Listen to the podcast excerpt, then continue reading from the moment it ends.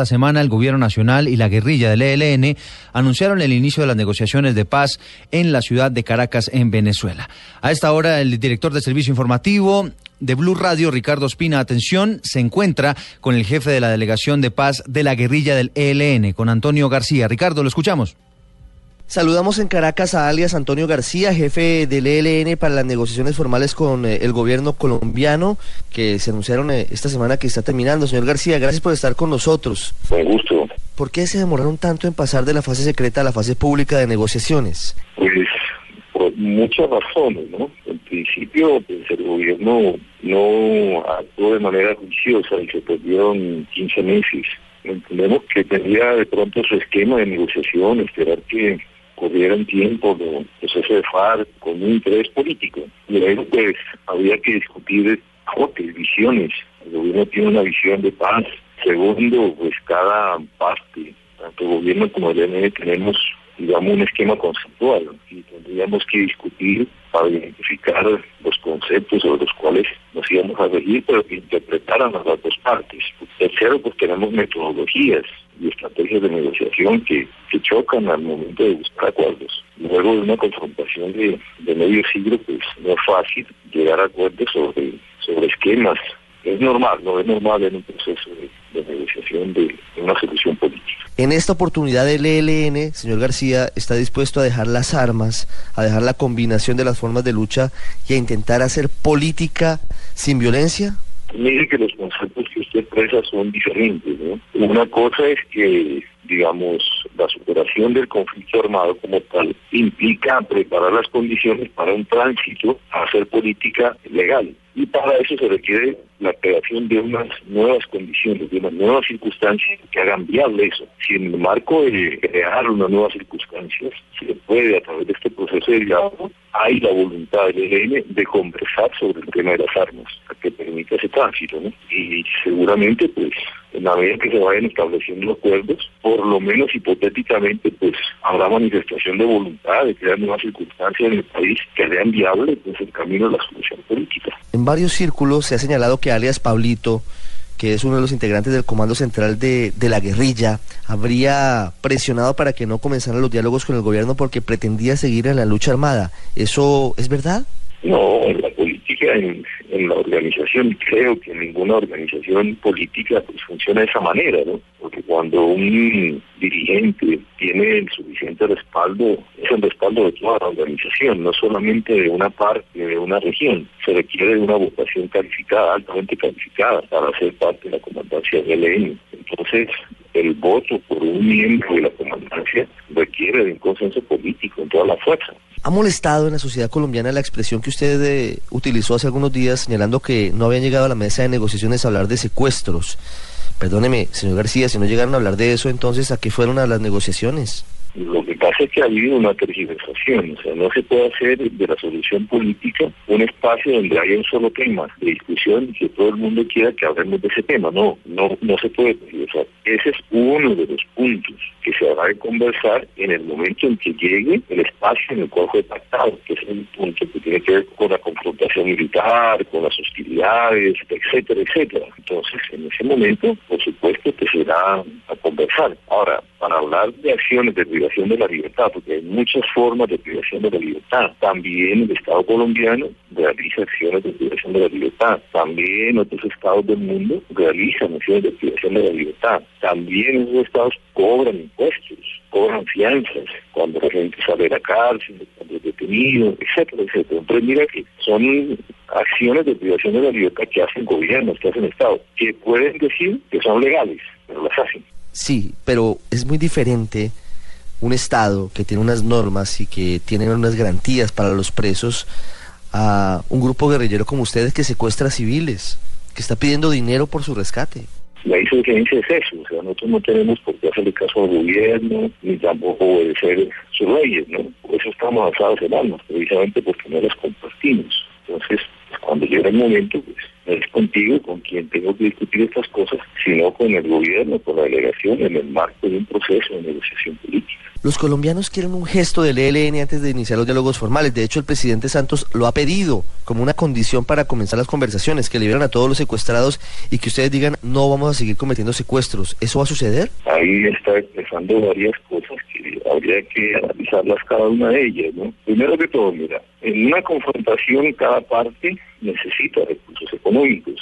Tendríamos que mirar si es legal usar los dineros para financiar una guerra. En ese caso, el gobierno colombiano pues pide préstamos internacionales de otros estados que le dan dinero. Tú me puedes decir que eso es legal. De los impuestos que pagan todos los colombianos, también se saca para pagar la guerra. Pues habría que preguntarle a la gente si está de acuerdo que del IVA que le, cobran a los más pobres, ellos están dispuestos a pagar la guerra. Mira que hay un, estamos haciendo derecho legítimo de lanzamiento en armas cuando no se comparte la política de un gobierno y un Estado y donde se aplica la violencia para bloquear las aspiraciones políticas de un pueblo. Desde algunos sectores políticos se ha pedido un cese unilateral de hostilidades para generar confianza antes de comenzar las conversaciones. Un cese, por supuesto, del ELN. ¿Ese camino es viable? No, nosotros lo planteamos al gobierno eh, antes de, de, iniciar la fase exploratoria, o sea, que no compartíamos que el proceso de negociación o de solución política se hiciera en medio de la confrontación, que somos más del criterio de avanzar en, un acuerdo de ese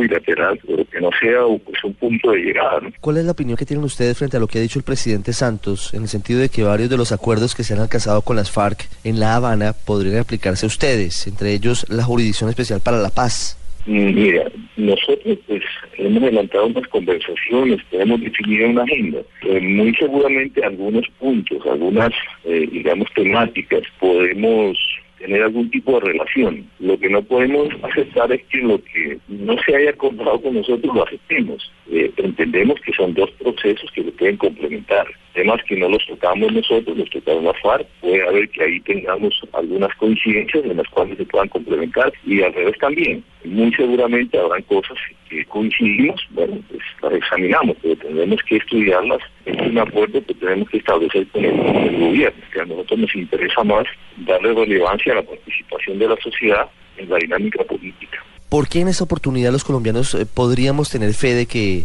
van a funcionar las negociaciones luego de tantos intentos fallidos, entre ellos el más reciente durante el gobierno de Álvaro Uribe? Pues son momentos diferentes, ¿no?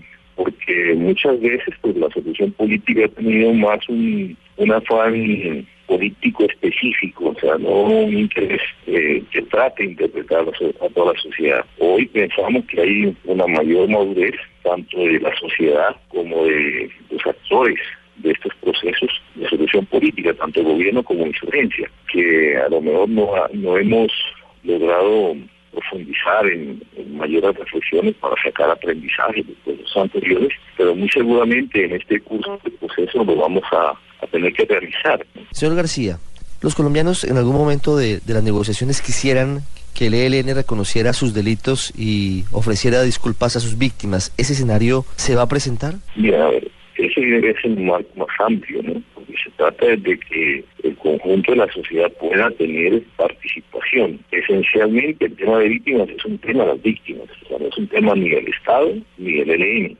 Aquí hay 6 millones de, víctimas que hay que buscar cómo esa comunidad pueda participar en el proceso de construir verdad, justicia, reparación, compromisos de no repetición y direccionar todo el proceso de perdón como una dinámica colectiva que permita la reconciliación de los colombianos. Entonces, en ese marco general, seguramente se establecerán responsabilidades. Si el Estado hubiese protegido a las víctimas o hubiese ejercido, digamos, la justicia, pues no habría el escenario que se presenta. Entonces son desde la comunidad de víctimas donde se debe desarrollar y desencadenar este proceso que está en una lógica universal. En ese marco, pues quienes hayan sido, hayamos sido responsables, que ser un proceso diferente que permita establecer la responsabilidad de todos.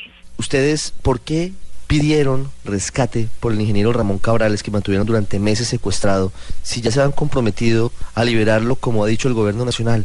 Primero que todo, eso es falso. El EDN nunca habló el tema con el gobierno colombiano como un acuerdo. Nosotros, al preguntar, nos informan en la región que había un compromiso de la familia con las estructuras del ELN en esa región. Cuando el gobierno nos solicita que intercedamos, que agilicemos, pues eso se tramita, no hay ningún compromiso, digo, vamos a agilizar, cuando enteramos que hay compromiso, digo, ok, termine ahí, se acabó eso y entonces se va a agilizar. Segundo, el presidente sale a poner ultimátumos y a decir que había que proceder, como él decía, nosotros no somos subordinados del presidente de la República, nos da mucha pena, las autoridades del ELN son otras, y en la misma fecha, cuando nosotros estamos tratando de agilizar esto, se nos trata de manejar como una imposición, las Fuerzas Armadas y la policía interceptan una ambulancia donde iba un compañero nuestro que acaba de ser intervenido quirúrgicamente en el hospital de la región, que estaba